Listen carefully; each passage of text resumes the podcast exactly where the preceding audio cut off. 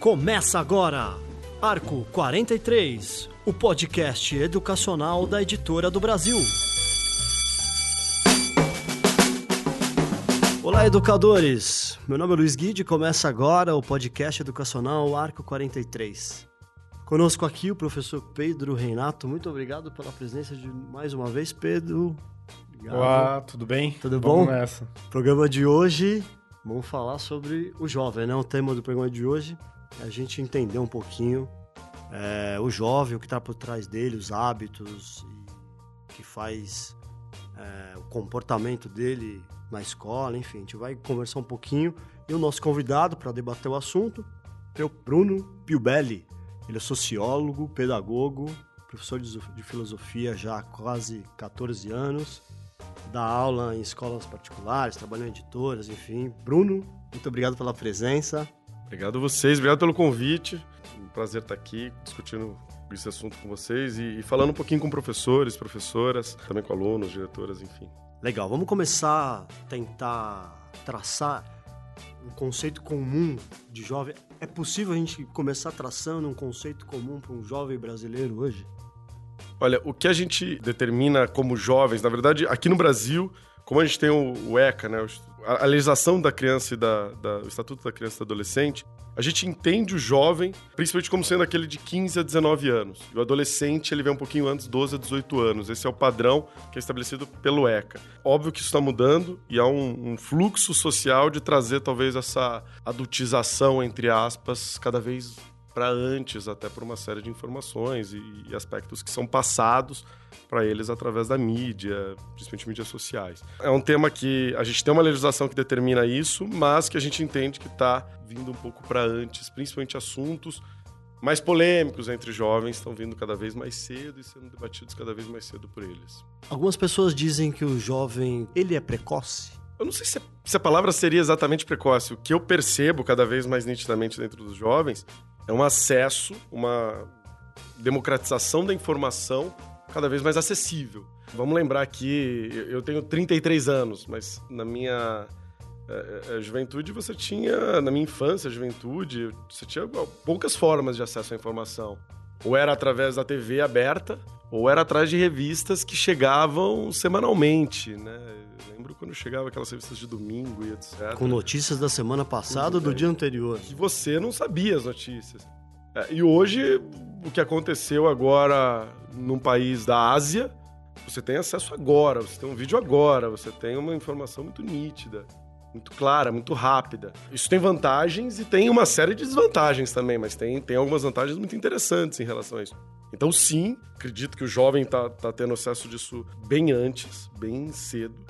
Mas tem suas vantagens também. E é legal o professor parar para pensar como que ele pode jogar com isso em sala de aula. Tem, tem muita coisa interessante. Que é porque não necessariamente a idade, né? Hoje é um limitador. Ah, essa galera é da adolescência e essa aqui é da juventude. Então, como é que o professor ele pode perceber, assim, é a idade mesmo? Eu acho que tem uma questão antes, né? Primeiro, se faz sentido, né, fazer essa divisão.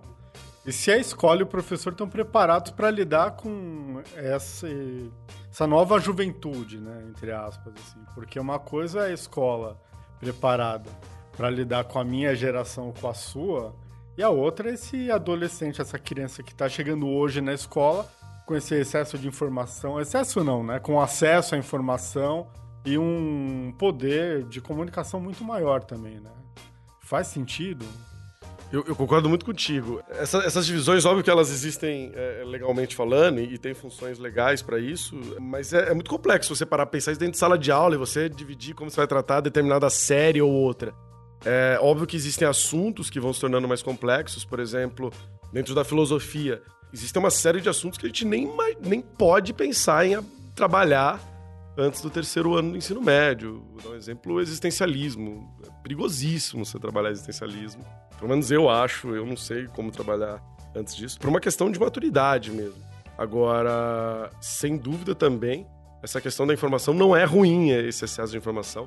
Ele é, ele é meio perigoso em alguns momentos, principalmente, aí eu vou, vou citar aqui o Bauman, que eu acho que os professores todos devem já ouvido falar, enfim, você com esse excesso de informações você cria uma superficialidade de conhecimento que é perigosíssimo, né?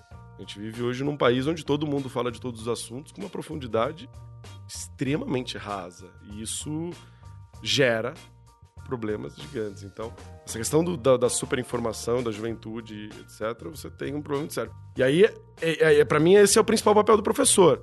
Pegar essa superficialidade do conhecimento, discutir, tentar aprofundar isso ao máximo, tentar levar isso o mais profundo possível.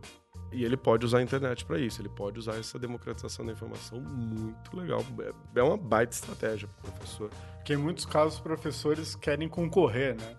Com a internet, com o smartphone. Então você tem aquela briga que não faz nenhum sentido, né, cara? É impossível concorrer com a internet, né? Tem como. Uma que a quantidade de informações que eles possuem, é, que a internet possui, é, é, é humanamente impossível. Dois, pela velocidade. Três, pela quantidade. Né? A gente se especializa, né? Eu só dou aula de filosofia praticamente hoje.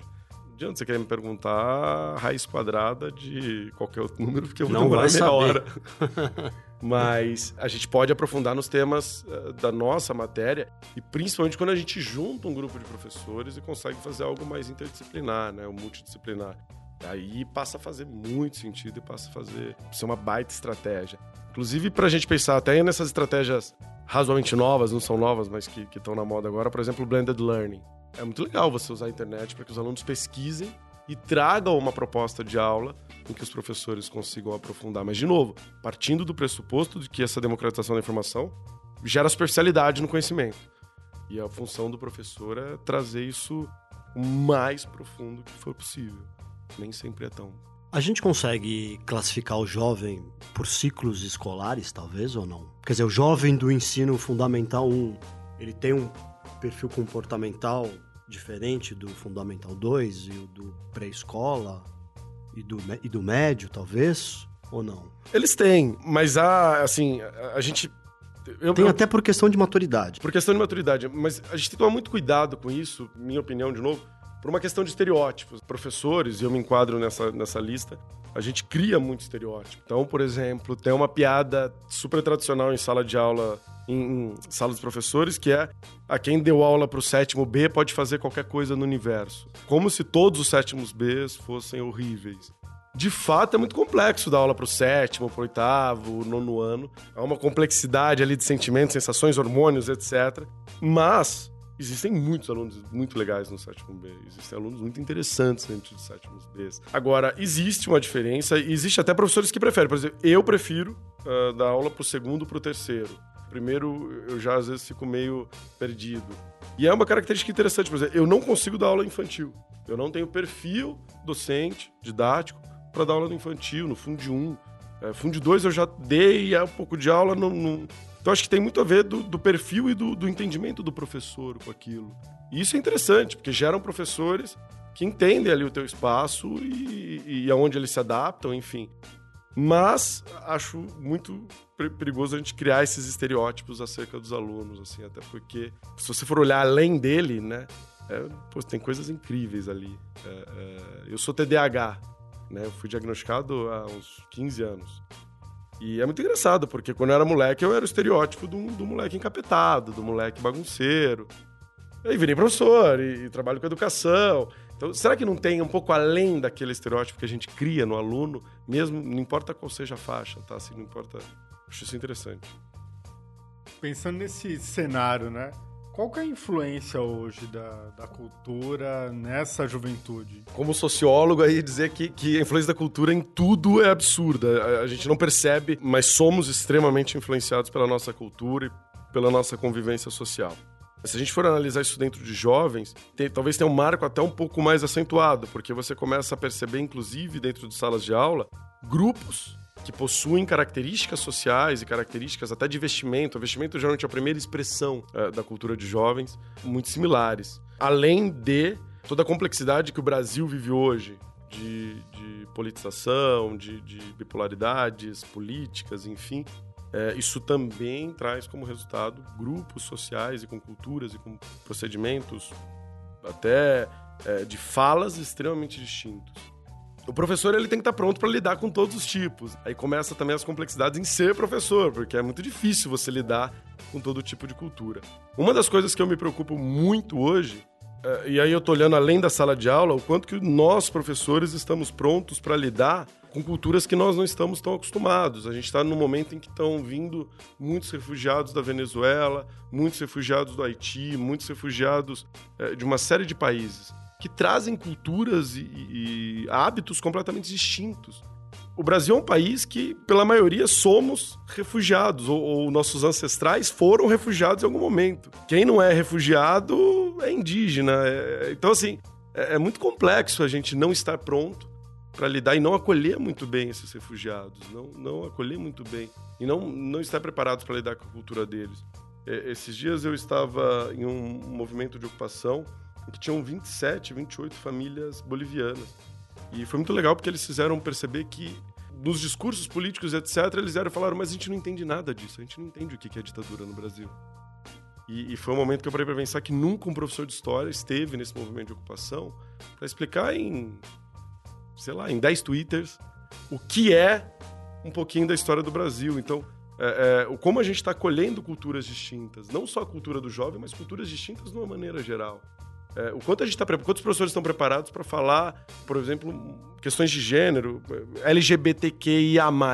Quantos professores entendem cada letra dessa sigla, estão preparados para colher cada letra dessa sigla, é, entendem é, a ponto de reconhecer cada letra dessa sigla. Não é fácil, e eu sei que essa sigla é bem complexa e gera uma série de debates, mas é, a cultura é um ponto de complicação muito grande nesse aspecto nós, professores, deveríamos estar prontos. Não é fácil, talvez seja impossível, mas deveríamos estar preocupados com esse assunto, pelo menos. A formação continuada passa por isso?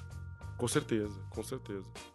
Principalmente essa formação continuada de olhar o ser humano, de olhar o aluno pelo ser humano.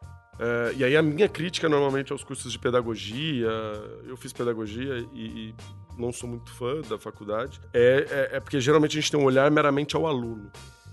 Mas o aluno é um ser humano, um ser humano que tem um bilhão de complexidades, sentimentos, sensações, culturas, influências. E quando eu paro para olhar o aluno como um ser humano, eu talvez consiga ver um pouco mais de coisas ali, né? É, eu sempre tento falar para professores, quando eu tô falando com professores, eu falo, pô, fecha o olho e pensa no primeiro aluno que te vem na cabeça a maior parte deles responde que era um aluno encapetado, um aluno uhum. bagunceiro. É o que marca, né? É o que marca. E aí eu falo, agora se afasta, tenta olhar para os olhos dele, tenta imaginar o que ele está sentindo. Ele já não é mais um aluno encapetado. Ele é um ser humano, provavelmente sofrendo, provavelmente com uma série de angústias, com uma série de, de medo. E aí eu passo a olhar ele de uma maneira muito mais simbólica, de uma maneira muito mais humana. Talvez esse seja um dos grandes desafios da educação nesse momento a gente humanizar um pouco todo esse processo, né? Virou algo meio que industrial. É, é nossa educação é um modelo Fordista, modelo um Fordista, um modelo toyotista. É, não considerava nem diferença, né? Dentro da sala de aula, né? E isso eu pensando nessa faixa etária aqui, é, é quando o jovem está se justamente se impondo como indivíduo, né? Se o professor ainda considerar a sala como uma massa, Aí que ele não chega a lugar nenhum, né, cara? Sem dúvida. Vou dar um, exemplo pessoal meu, né? Eu, eu, eu, eu, sou ativista dentro do movimento LGBT. A gente fez, esses tempos atrás, um, um, um, documentário sobre o que significava orgulho LGBT. E é muito engraçado porque a maior parte dessas, das pessoas respondem que todo o orgulho, principalmente, ele tem um significado de contraponto a preconceito. E a maior parte do preconceito nasce dentro da escola. É onde começa o bullying, é onde começa o preconceito, é onde as pessoas começam a ter medo de ser quem elas são. Porque ser quem você é de fato tem um monte de preconceito, tem um monte de coisa, tem um monte de questionamento. Porque é muito complicado você responder quem você é. É uma pergunta filosófica extremamente complexa. Partindo desse pressuposto, a escola é um dos lugares em que primeiro te julga sobre tudo isso. E, e, e nesse lugar o professor deveria ser o, o, ponto de acolhimento, né? Deveria ser o ponto de, de compreensão e de mediação desses conflitos de novo, entendendo que é super difícil fazer isso, tá? Assim, eu não sei se. Eu não diria impossível, mas é extremamente difícil numa sala de aula com 40, 50 alunos. Você conseguir olhar cada um no olho, você conseguir mensurar essas coisas, você é muito. Porque além de tudo isso, tem que passar o conteúdo, né? Então, Só é, isso. É, é a vida, a vida a dura vida de um professor é, é complexa. Mas é um caminho meio sem volta, né? Quer dizer, ele tem que procurar isso no dia a dia para fazer uma escola melhor, não? Eu, eu acredito que sim, senão ele passa a ser só um ensinador, né? E nós somos educadores, né? E se a gente não parte do pressuposto que o nosso papel é olhar o aluno como um ser humano e, e acolher ele com toda a complexidade, a gente passa meramente a ser um dador de matérias, um, dador de conteúdo. Aí a educação, para mim, perde um pouco o sentido, porque para passar conteúdo, o Google passa. A gente vai concorrer com a internet, né, cara? É, aí não, aí não rola. Né? A, a, o, que to, o que nos diferencia da internet, né, desse conflito que a gente começou falando, é justamente isso: é o nosso olhar humano. É, é, o nosso sentimento, é a nossa complexidade. E isso jamais vai ser substituído por qualquer tecnologia, é impossível. É, é a complexidade humana lidando com a complexidade humana, o que torna tudo isso infinitamente complexo, mas incrível, incrível e de uma beleza raríssima. Quantas histórias de professores que a gente tem é, que são maravilhosas de, de acolhimento a alunos. O ano passado eu recebi uma carta de uma aluna de suicídio e você lidar com essas questões é maravilhoso de um lado, desgasta muito o professor do outro. Vale ressaltar que o professor não tem formação para isso, então lidar com uma situação dessa é complexo. Né? Eu lembro ano passado, quando eu recebi essa carta, o meu questionamento é: eu nunca tive formação para lidar com a questão do suicídio em sala de aula. E, e, se a gente for fazer uma pesquisa, quantos professores tiveram?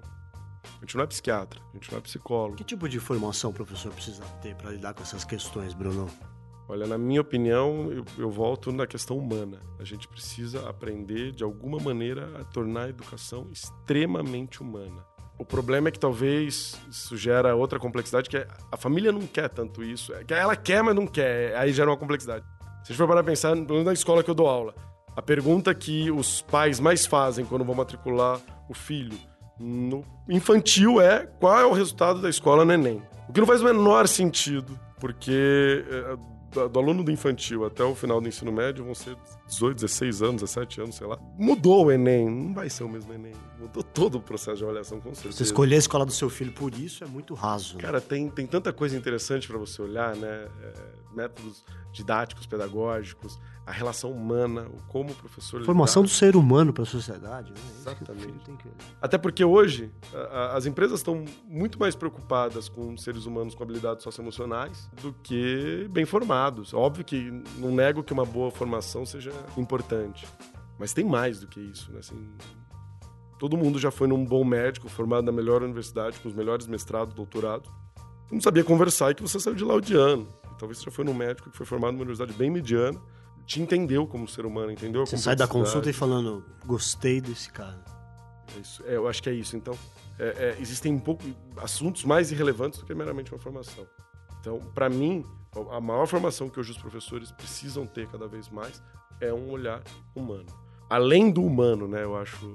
Vai além um pouquinho do, do, do ser humano que ele é. Ainda nessa tentativa de a gente é, traçar um perfil comum do jovem atual, o jovem hoje ele está mais engajado com algumas questões do que antigamente. Você citou aí os movimentos sociais, políticos, talvez música, cultura, leitura. Eu vejo é uma impressão minha assim que a gente trabalha em editora, o jovem está lendo mais. Quer dizer, isso faz sentido quando a gente olha para trás, pula uma, duas gerações? Deixa eu dar só um exemplo claro. do, do final de semana. Eu conheci uma filha de um, um amigo, a garota com 14 anos, vegana, não come nenhum tipo de açúcar. Cara, que doideira. Né? Nada refinado. Tive muito isso. Anda com uma sacolinha de lixo dentro da mochila uhum. para recolher seu próprio lixo. E ainda faz serviço voluntário no Hospital das Clínicas. Aí eu fiquei pensando, até comentei com, com um amigo, eu falei, cara, na nossa a juventude a gente nunca teria feito isso, cara. Nada, nada, nada. A gente lia gibia no máximo, né? É, no máximo Maurício de Souza. Aí você se depara com uma jovem dessa com 14 anos, cara, toda engajada. Aí você fala, pô, o mundo mudou e esse adolescente mudou junto, né? Sim. E é só a internet que faz isso ou não? Eu acho que não existe, pelo menos eu não conheço nenhum estudo que mostre que se está mais ou menos engajado.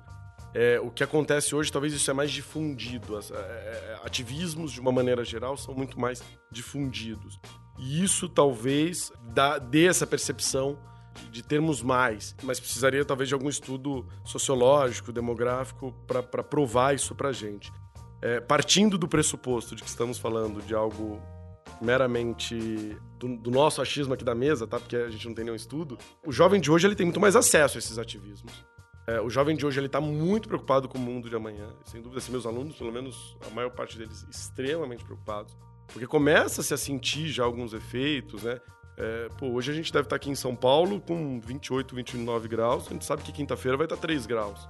Começa a ter maluquices dentro de. Estamos no começo do mês de julho. Estamos aqui com, com maluquices do sistema climático acontecendo. Ao mesmo tempo que na França está tendo a maior onda de calor dos últimos X anos. Então o jovem começa a olhar para isso e falar: opa, tem alguma coisa errada. Ao mesmo tempo, eu vejo os jovens hoje, pelo menos aí é uma percepção minha, razoavelmente menos preconceituosos com questões tipo LGBT.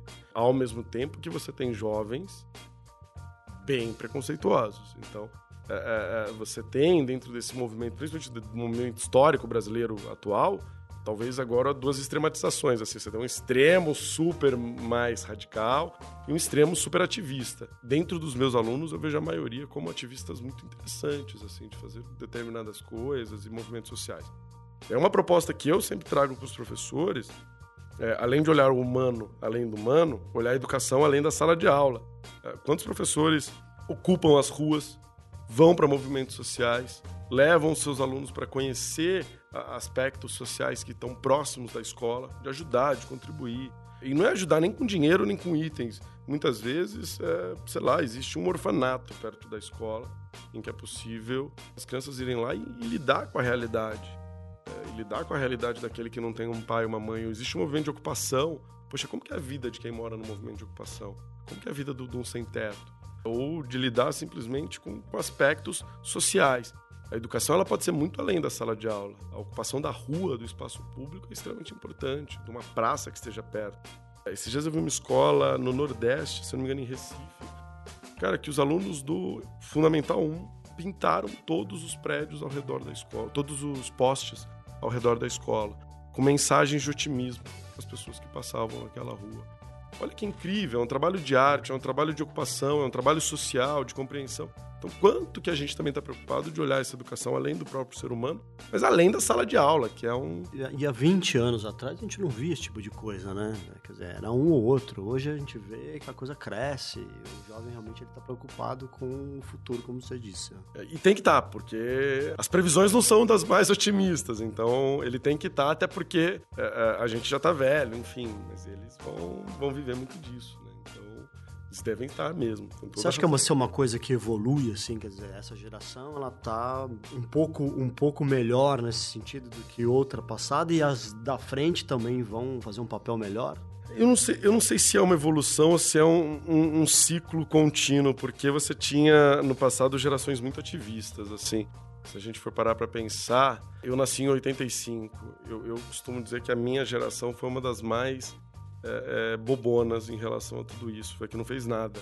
A geração anterior foi a que fez o Diretas Já, a geração antes foi a que. Desculpa, a geração antes de mim fez Fora Color, antes foi Diretas Já, e assim tiveram outras gerações muito interessantes. A posterior a mim foi a dos protestos do, do, do, dos caras pintadas, Não é pelos 20 centavos, agora toda uma movimentação pela educação de novo. É, a minha geração fez muito pouco. É, então eu não sei se é, um, se é uma evolução ou se tem ciclos. O meio externo também influencia, influencia bastante. muito. O que acontece no país, o que acontece na, na sociedade, influencia absurdamente. É, eu acho que a minha geração ela se acomodou. A gente estava no Brasil crescendo, a gente estava tudo lindo, tudo maravilhoso. A internet surgindo. Então a minha geração foi aquela que se ludibriou por tudo aquilo e não fez nada. Até que eu brinco, eu, virei, eu fui virar ativista com 30 anos. É uma vergonha isso. Enfim, antes tarde do que nunca. Mas. Tem gente que nem é ativista, Bruno. Ah, tá tudo bem, tá as pessoas bem, não precisam.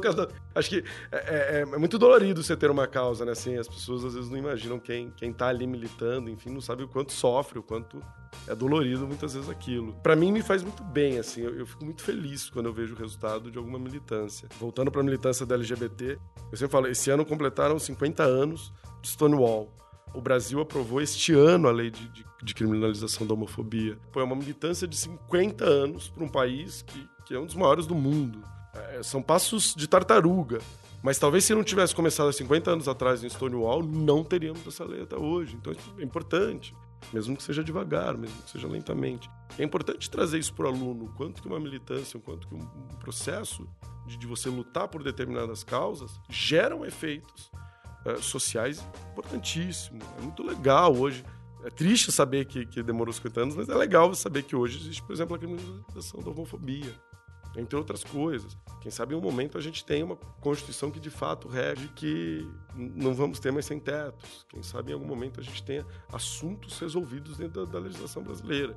É, não temos, enfim, mas a militância é importante até para isso. É legal você formar alunos que sejam críticos a ponto de julgar essa militância eu quero, esse assunto me interessa, esse assunto é minha luta, deve ser minha luta e deixar a liberdade para o aluno escolher, né? Eu sou absolutamente contra eh, os professores que impõem as suas militâncias para os alunos, mas que você pelo menos explique da onde vem a militância, para onde ela vai, em vários aspectos da militância. Então, nesse sentido, o que, que você acha da escola sem partido? É, cara, eu assim, eu acho que quem defende escola sem partido é, é impossível que viva educação. Eu quero colocar aqui partido, não. A gente tem uma dificuldade muito grande em entender partido como sendo lado. Não vejo partido, quando as pessoas falam educação sem partido, não vejo partido político, tá? Partido é tomar um partido, tomar um lado.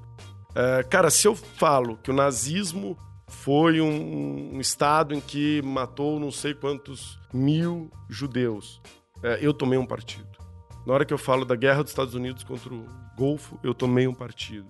Toda a história da humanidade é contada a partir de vencedores, nunca de vencidos sempre é tomado um partido, sempre é tomado um lado. É impossível que se tenha uma educação sem partido. É impossível por questões históricas, por questões de padrão. É, na minha opinião, os professores não devem, e é o que eu tento muito em sala de aula, mas que é muito difícil, impor o teu partido. Mas abrir para os dois lados, expor os dois lados e deixar com que os alunos tomem muita vontade, sintam-se muita vontade de, de escolher aquilo que eles pensam principalmente em questões políticas sociológicas. Então, por exemplo, a minha aula de Marx, ela sempre vem acompanhada de Weber, Adam Smith, etc. É, cara, os alunos se virem para escolher o que eles querem. Inclusive, na minha aula de Marx tem uma série de elogios a Marx uma série de crítica a Marx. Weber, Adam Smith, uma série de elogios, uma série de crítica. Os alunos não precisam saber o meu ponto de vista, se perguntarem também não tem nenhum problema de saber.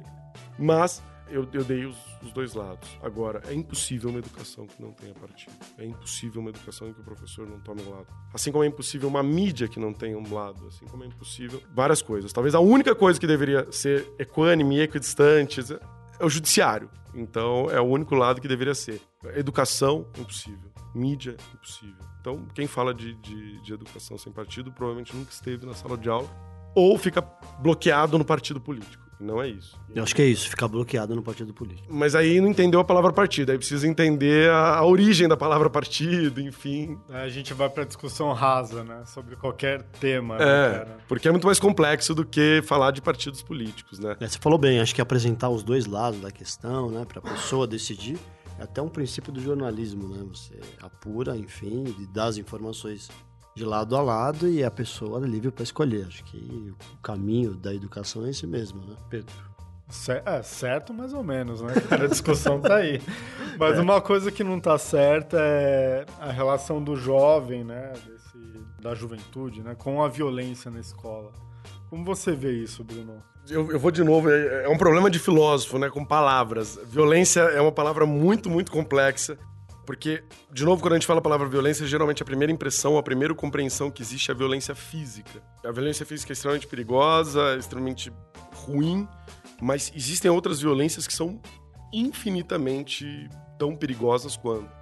Cara, e são violências muito simples. Um olhar, uma palavra, um gesto, alguma coisa é uma forma de violência. A, a gente está num, num, momento, e isso as mídias sociais elas permitiram, determina, é, é, determinaram isso, em que a violência ela tá muito implícita em várias coisas. É muito fácil você ser violento, porque quando a gente era moleque, eh, se a gente fosse violento, a gente ou apanhava ou batia, mas a coisa era resolvida ali na hora. Resolvia não tinha mão, muita né? coisa para. O que também é ruim, tá? Não é bom, é, não. Não tô, não tô, defendendo isso. Mas hoje você consegue ser muito violento escondido em um, num avatar que ninguém sabe quem você é. Você tem máquinas, você tem robôs extremamente violentos, agindo de maneira muito perigosa.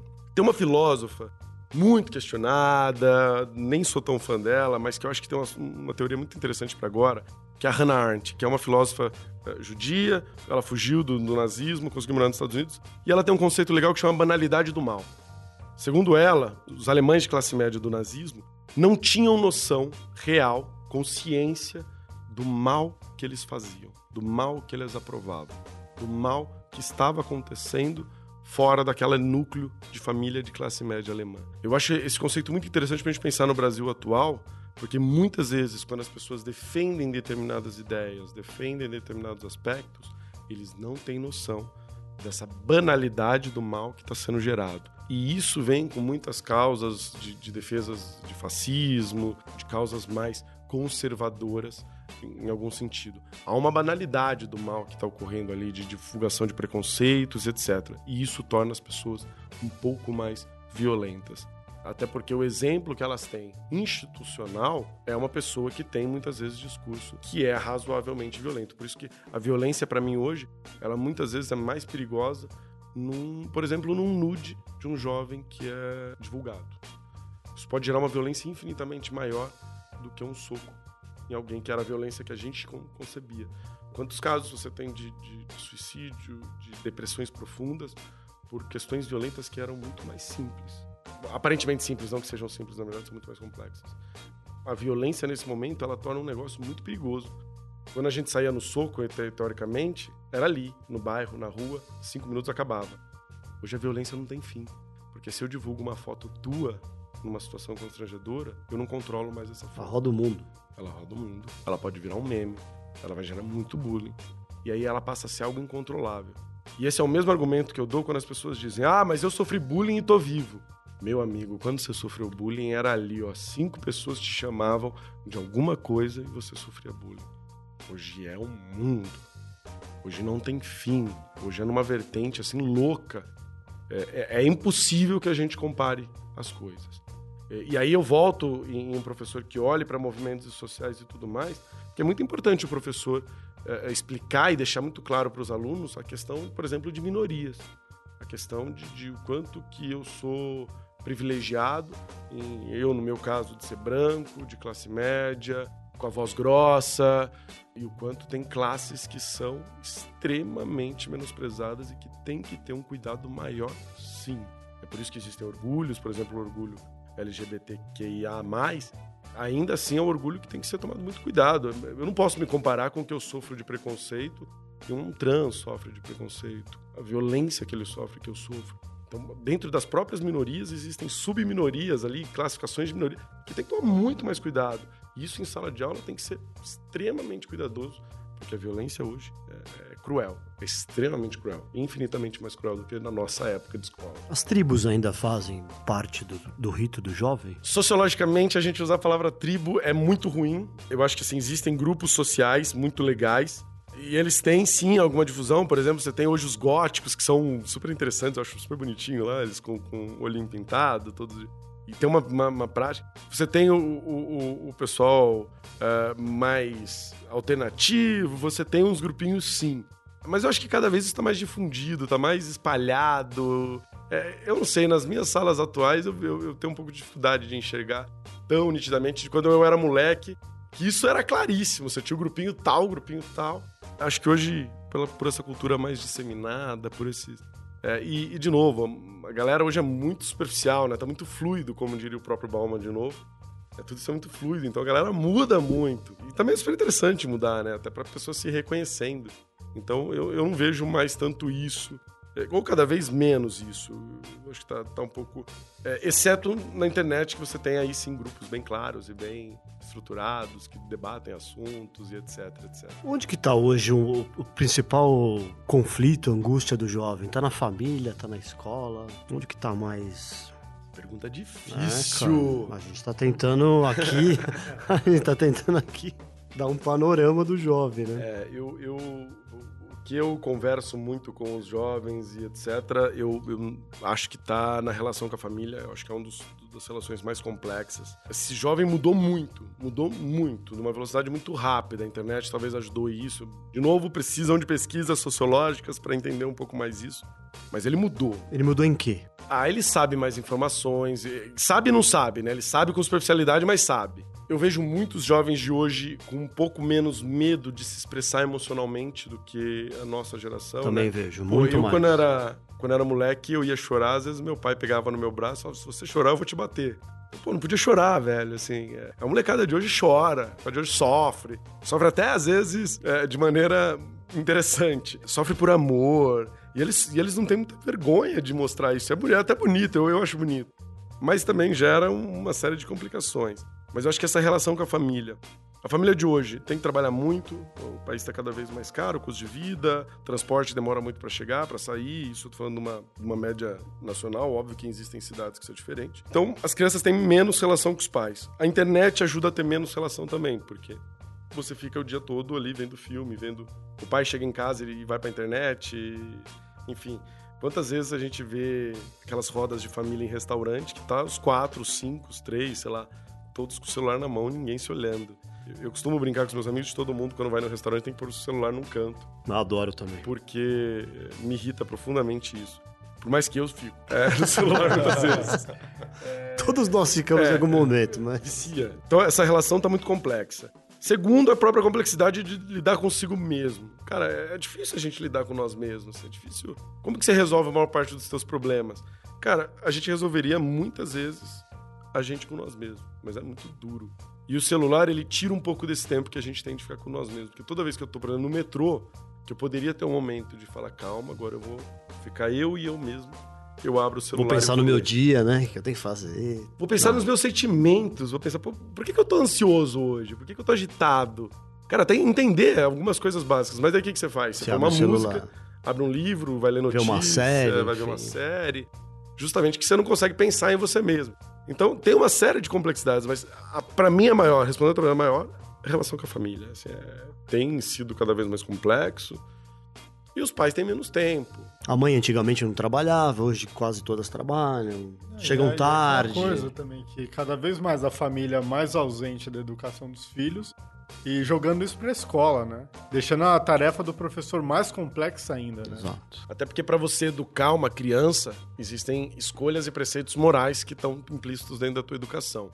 E não é o professor que tem que fazer essa escolha de, de preceitos morais, né? Até porque eu não conheço a religião da família, eu não conheço os padrões morais da família.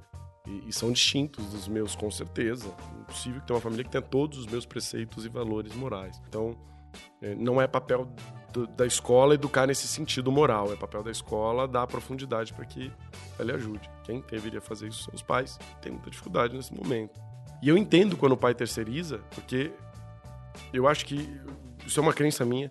Ele também não sabe como fazer isso. é, ele não tem tempo para fazer isso. E aí você terceiriza para quem teoricamente sabe. Quando ele terceiriza, ele pede ajuda. Né? É, ele tá pedindo ajuda. O problema é que o, o professor não tem condições de fazer isso, não foi preparado para fazer isso também. A gente não foi preparado para educar, a gente foi preparado para ensinar. Para ensinar e para dar criticidade, dar, dar formas de pensar ao aluno, mas não para educar na questão moral, principalmente. A escola tem escutado mais o jovem do que gerações passadas, não? Eu espero que sim.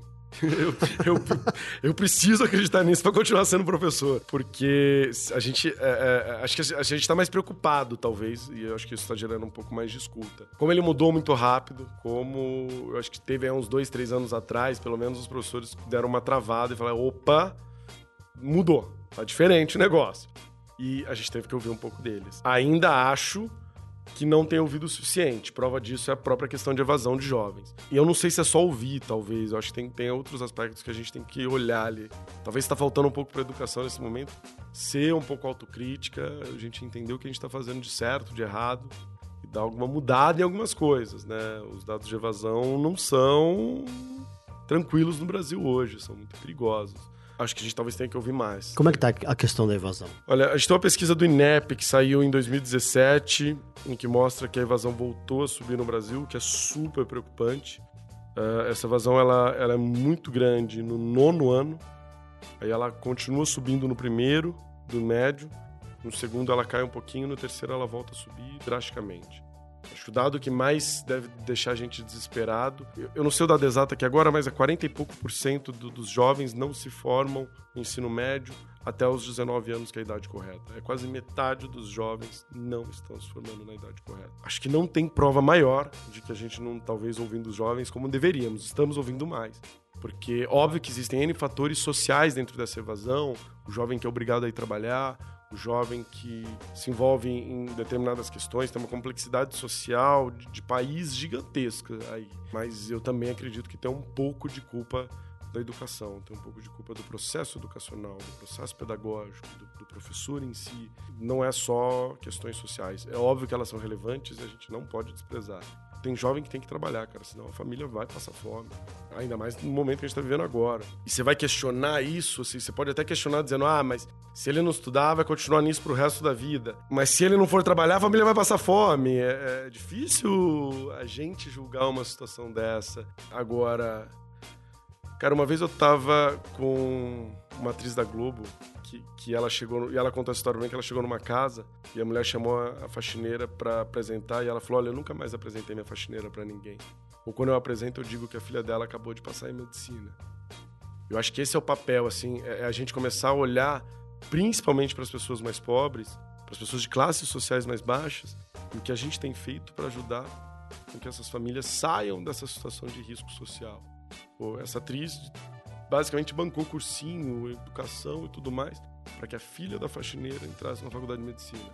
E você pode ter certeza que a próxima geração dessa família vai ser diferente. Vai ter questões diferentes, vai ter outros problemas, mas vai, vai ser diferente. Quanto que a gente está preocupado com isso, quanto que a gente está preocupado não só com a nossa própria questão social, mas com a questão social das, das pessoas que estão ao nosso redor. É, lembrando que se a gente diminuir a pobreza, melhora a economia, melhora uma série de fatores. Tem mais gente consumindo, tem mais gente em todo o processo econômico. Então eu, pelo menos, defendo, antes de olhar para a economia, eu preciso olhar para o ser humano. Né? O ser humano precisa estar bem. Não adianta ter uma economia bombando se eu não estou olhando para seres humanos. É óbvio, é óbvio que é uma visão é, ideológica minha, mas enfim, é assim que eu enxergo o mundo. Vejo isso na educação. A gente deveria estar olhando para o ser humano e deveria estar pegando, principalmente aqueles que têm mais dificuldade, pegar na mão e ajudar. De novo, eu sou TDAH, eu não suportava ficar dentro da sala de aula. 50 minutos de aula para mim era uma tortura. Eu precisava ir fazer xixi a cada 5 minutos. E nenhum professor nunca tentou entender isso para mim. Né? Eu fui entender isso quando eu entrei na faculdade, que aí eu não conseguia ler. Né? Imagina um TDAH lendo livros de sociologia, que é um porre. Aí eu fui entender, falei, gente, eu preciso ver o que, que, é isso. E aí que eu fui no psiquiatra e fiz lá os testes. Pô, você é TDAH. Deveria ter descoberto isso uh, antes, mudaria totalmente minha vida, seria outra, outras características. É, mas também foi legal porque isso me fez apaixonar pela educação. Então isso foi o que me fez virar professor. Se os professores não estão olhando para as crianças que têm qualquer síndrome, qualquer questão de inclusão, eu posso olhar. É, dá para a gente divulgar isso no Brasil. Você fala, pô, TDAH é lindo, TDAH é maravilhoso. Óbvio que é um encapetado, é encapetado. Mas ele é extremamente criativo, ele é extremamente sociável. E aí eu sempre falo pros professores, quando você for julgar, xingar um TDAH, você tá julgando porque o corpo dele tá aquela bagunça. O pior do TDAH não é o corpo ser aquela bagunça, é que aquela bagunça tá dentro do cérebro dele. Então para pra pensar num TDAH cabeça. tentando dormir. Aquele cérebro que, que faz o que o corpo faz. O cérebro é uma zona, é um mil pensamentos eu preciso olhar para aquilo de um olhar mais humano. E aí eu passo a não mais julgar ele e começo, pô, deixa eu entender ele. É, não é fácil, ele não tá agitado porque ele quer, ele tá agitado porque ele tem um problema ali. Tem uma coisa mais complexa. E a escola, gente, está aberta para entender esse, esse, esse, jovem de hoje? Quer dizer, com toda essa complexidade que a gente vive e excesso de informação, a escola está preparada ou ela tem que fazer algum movimento no sentido de melhorar essa relação? O que vocês acham? Escola, até. é, bom, é sempre é uma resposta complicada, mas a escola precisa rever seu papel, né? Ela tem que se ressignificar, né? A escola dita tradicional, como a gente entende, é, acho que isso até é um indicativo do número alarmante da evasão, né? Porque a escola não representa para o aluno uma passagem, né? Um acesso a ter uma vida melhor, a ter a educação, ter, enfim, representar um futuro para ele. Se a escola não está preparada, a gente precisa repensar isso. O que, que né? significa isso? É política pública? É direção? De onde deve vir o caminho? Eu, eu acho Tudo junto, né? É, eu acho que é uma mistura de, de muita formação de professores, um- uma leva de professores que realmente amem a educação e que, e que é óbvio que a maioria que que está ouvindo ama a educação e, e faz por muito amor. Por dinheiro seria quase impossível, por muito amor mesmo. Ah, mas talvez repensar um pouco dos modelos educacionais, mas repensar um pouco das relações humanas, repensar um pouco da forma como eu olho o aluno, repensar um pouco do que é mais importante, qual é a missão da educação. Hoje, eh, eu que sou professor de ensino médio, cara, a maior parte das escolas, quando chegam e falam a missão, tem a ver com aprovação. A propaganda que é feita na mídia é aprovação. Mas é porque os pais consomem isso, né, Bruno? E talvez aí eh, o ponto talvez esteja além da escola também, esteja da gente rediscutir socialmente o que, é a educação. Porque o pai deveria estar preocupado com coisas infinitamente mais importantes do que a aprovação. Cara, como a aprovação não é importante, como é, isso pra mim hoje é muito claro. Não tô dizendo que não é importante assim, ah, tem que desmerecer a Claro, aprovação. claro. Não, muito pelo contrário. Como é gostoso passar. Eu fiz universidade pública, fiz Unicamp. Cara, é uma delícia passar na Unicamp, que uma ótima universidade, um espaço maravilhoso de conhecimento, de, de- de disseminação de informação maravilhoso. Não é só isso, né? Tem outras coisas. Mas, cara, tem um negócio de relação humana que é imprescindível. Quais pontos você acha que é fundamental ficar atento em vez de só. Primeira coisa pra mim que mais falta hoje na educação e nas relações humanas é empatia. É, isso em qualquer relação humana, tá? Assim, desde do, do relacionamento amoroso, familiar, amizade. Estamos nos tornando um pouco, um pouco egoístas. Não sei se egoístas ou egocêntricos, mas a gente cada vez mais é isso. Falta um pouquinho de empatia, né? De me colocar no lugar do outro. Quando você se coloca no lugar do outro, é dolorido. Você sofre. Não tem como você não sofrer. Por exemplo, toda vez que eu vou no movimento de ocupação e eu começo a olhar para aquilo, Cara, eu saio de lá de um lado arrasado, que dói, de outro muito satisfeito, muito feliz, porque acho que rola essa questão da empatia e, e faz bem. Mas é dolorido, é uma escolha dura, é, de sofrimento muitas vezes. Então, para mim, a primeira coisa que a educação deveria se preocupar imediatamente é a empatia. Ah, E a empatia é olhar para o ser humano, é se colocar no lugar dele, é sentir as dores dele, é, é dar espaço para aquilo lá. A segunda é ter um pouco mais de amor e um pouco menos de aprovação. Lembrando que a palavra aprovação vem exatamente disso, né? De eu, de eu aprovar baseado naquilo que a sociedade espera. Cara, nem todo mundo quer ser o que a sociedade espera. E que legal isso, né? É, eu, eu, eu costumo brincar com as pessoas que eu sou um pouco do que muito da sociedade brasileira odeia hoje, né? Eu sou professor, que é super criticado hoje, gay, que é super criticado, sociólogo, que é super criticado, aluno de filosofia, que é super criticado. Você gabaritou, né? É, Gabaritou eu isso. sou, eu sou um pouco do, do- E dá muito medo. Mas ao mesmo tempo, eu tenho muito orgulho de ser isso, porque eu não conseguiria não ser tudo isso. Então, nem sempre ser aprovado é ser o que a sociedade espera. Eu não acho que eu.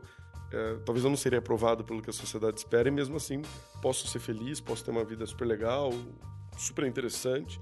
Então, de novo, acho que eu preciso olhar com amor, eu preciso olhar com empatia, eu preciso olhar com carinho, eu preciso ter um pouco mais de atenção é, e esquecer um pouquinho dessa questão de, de aprovação. De novo, não como seja importante, trabalho com ensino médio, fico resolvendo questão do Enem o dia todo, mas tem coisas mais interessantes. Mas não é só isso, né, Bruno? Legal, gente. Estamos chegando ao final aí do nosso programa. Eu queria, para terminar, já que temos dois professores na mesa aqui, que vocês deixassem uma mensagem para o jovem, é, enfim, para o professor que lida com o jovem atual, o que, que ele precisa.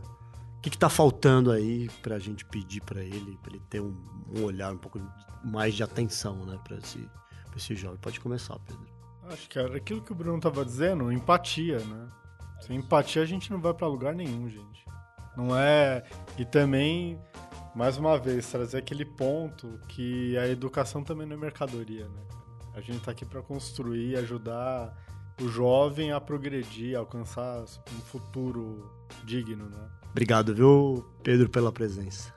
É, eu acho que a minha mensagem para os professores é, é justamente vamos olhar o, o aluno, além do próprio aluno, vamos olhar ele como um ser humano que é extremamente complexo, que sofre, que tem dores, que tem medo, que tem angústia, que muitas vezes não sabe o que, o que, que quer ser, o que quer de si próprio. Eu, eu sempre falo para os professores, para para pensar em você. Muitas vezes você, professor, acorda ansioso e não sabe que você está ansioso, acorda com tristeza e não sabe que tá com tristeza. Imagina isso na cabeça de um jovem que tem bem menos maturidade, que sofre isso de maneira mais intensa. Tem a compaixão, né? Tem empatia, tem esse carinho o olhar ao humano. Essa, para mim, é, é, a maneira como a gente deve lidar com os jovens hoje em dia. Lembrando que a gente também foi jovem, que a gente também já sofreu por amor, que a gente já teve todos aqueles dilemas da juventude e acolher, né? Acolher, abraçar, conversar, ser um amigo, ser alguém que consiga levar as relações para um nível um pouco mais profundo, que leve o conhecimento para um nível mais profundo, que a gente tire um pouco dessa superficialidade tão grande da sociedade contemporânea. Bruno Piobelli, muito obrigado pela presença. Obrigado Valeu aí ter aceito. Obrigado, professor da Editora Brasil. Obrigado aos professores que estão ouvindo, professoras, professoras, claro. professores todos. Obrigado. É isso aí, pessoal. O podcast Arco 43 é uma iniciativa da Editora do Brasil. Obrigado a todos e até o próximo programa. Você ouviu Arco 43, o seu podcast educacional, uma iniciativa da Editora do Brasil. Nosso compromisso com a educação brasileira começa pelo nome.